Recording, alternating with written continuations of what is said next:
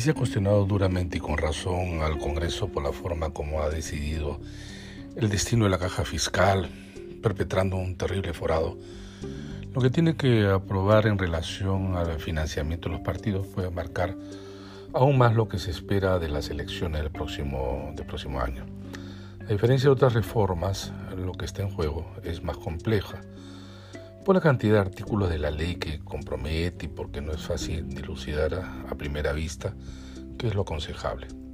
Es por eso que hemos insistido en muchas intervenciones con que debe tener coherencia con lo que se propone como objetivo el Congreso, regulando cómo y de dónde ingresa y egresa el dinero a los partidos políticos. Si partimos que nuestras organizaciones eh, políticas son poco institucionalizadas, con escasas raíces y extremadamente informales, la necesidad de contar con dinero para las campañas electorales cada vez más caras la somete a una relación de vulnerabilidad frente a los que tienen el dinero, que pueden ser pues formales o informales, legales o ilegales, desde una entidad financiera hasta el operador de una mafia de colectiveros. Esto es facilitado por la forma benigna en que se ha permitido la inscripción de partidos políticos en nuestro país, que hasta ahora suman 24, siendo la gran mayoría incapaces de poder siquiera presentar listas completas en todas las circunscripciones del país, por lo que la mayoría de los candidatos no tienen vínculos con los partidos a los que representan.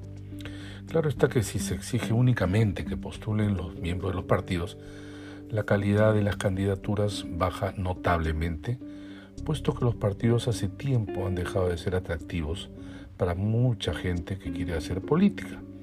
No es el mejor escenario, pero hay que dejar de tener, no hay que dejar de tenerlos en cuenta. De otro, de otro lado, el voto preferencial es un problema eh, mayúsculo para el tema del financiamiento de los partidos políticos.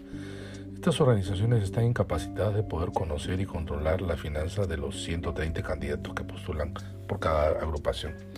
De esta manera los canales por donde discurre el dinero se hacen pues oscuros, ¿no? Así las cosas es necesario cerrar la brecha entre los altos costos de la campaña y los magros ingresos que disponen los partidos.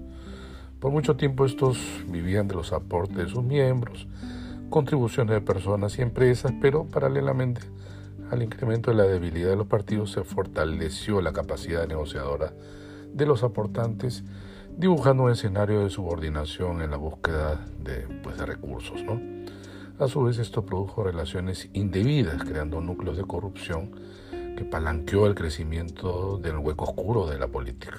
Odebrecht fue la malformación más patética de esta relación entre política y dinero. De esta manera, la norma a reformar debe establecer mecanismos de transparencia y rendición de cuentas de financiamiento político de manera permanente, incluso durante la campaña de forma se debe de, esta forma se debe reforzar la, por ejemplo, la franja electoral como mecanismo para una campaña eficiente.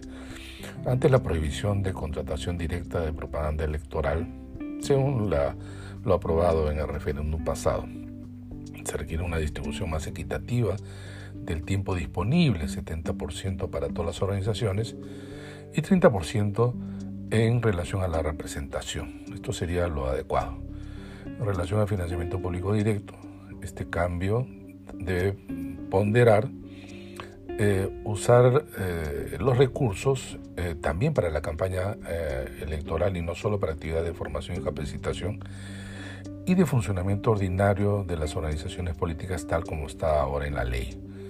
La distribución de fondos debe de cambiar de manera más equitativa, debiendo ser 60% en forma igualitaria y 40% en proporción a los votos obtenidos, invirtiendo así la proporción que se muestra actualmente en la ley.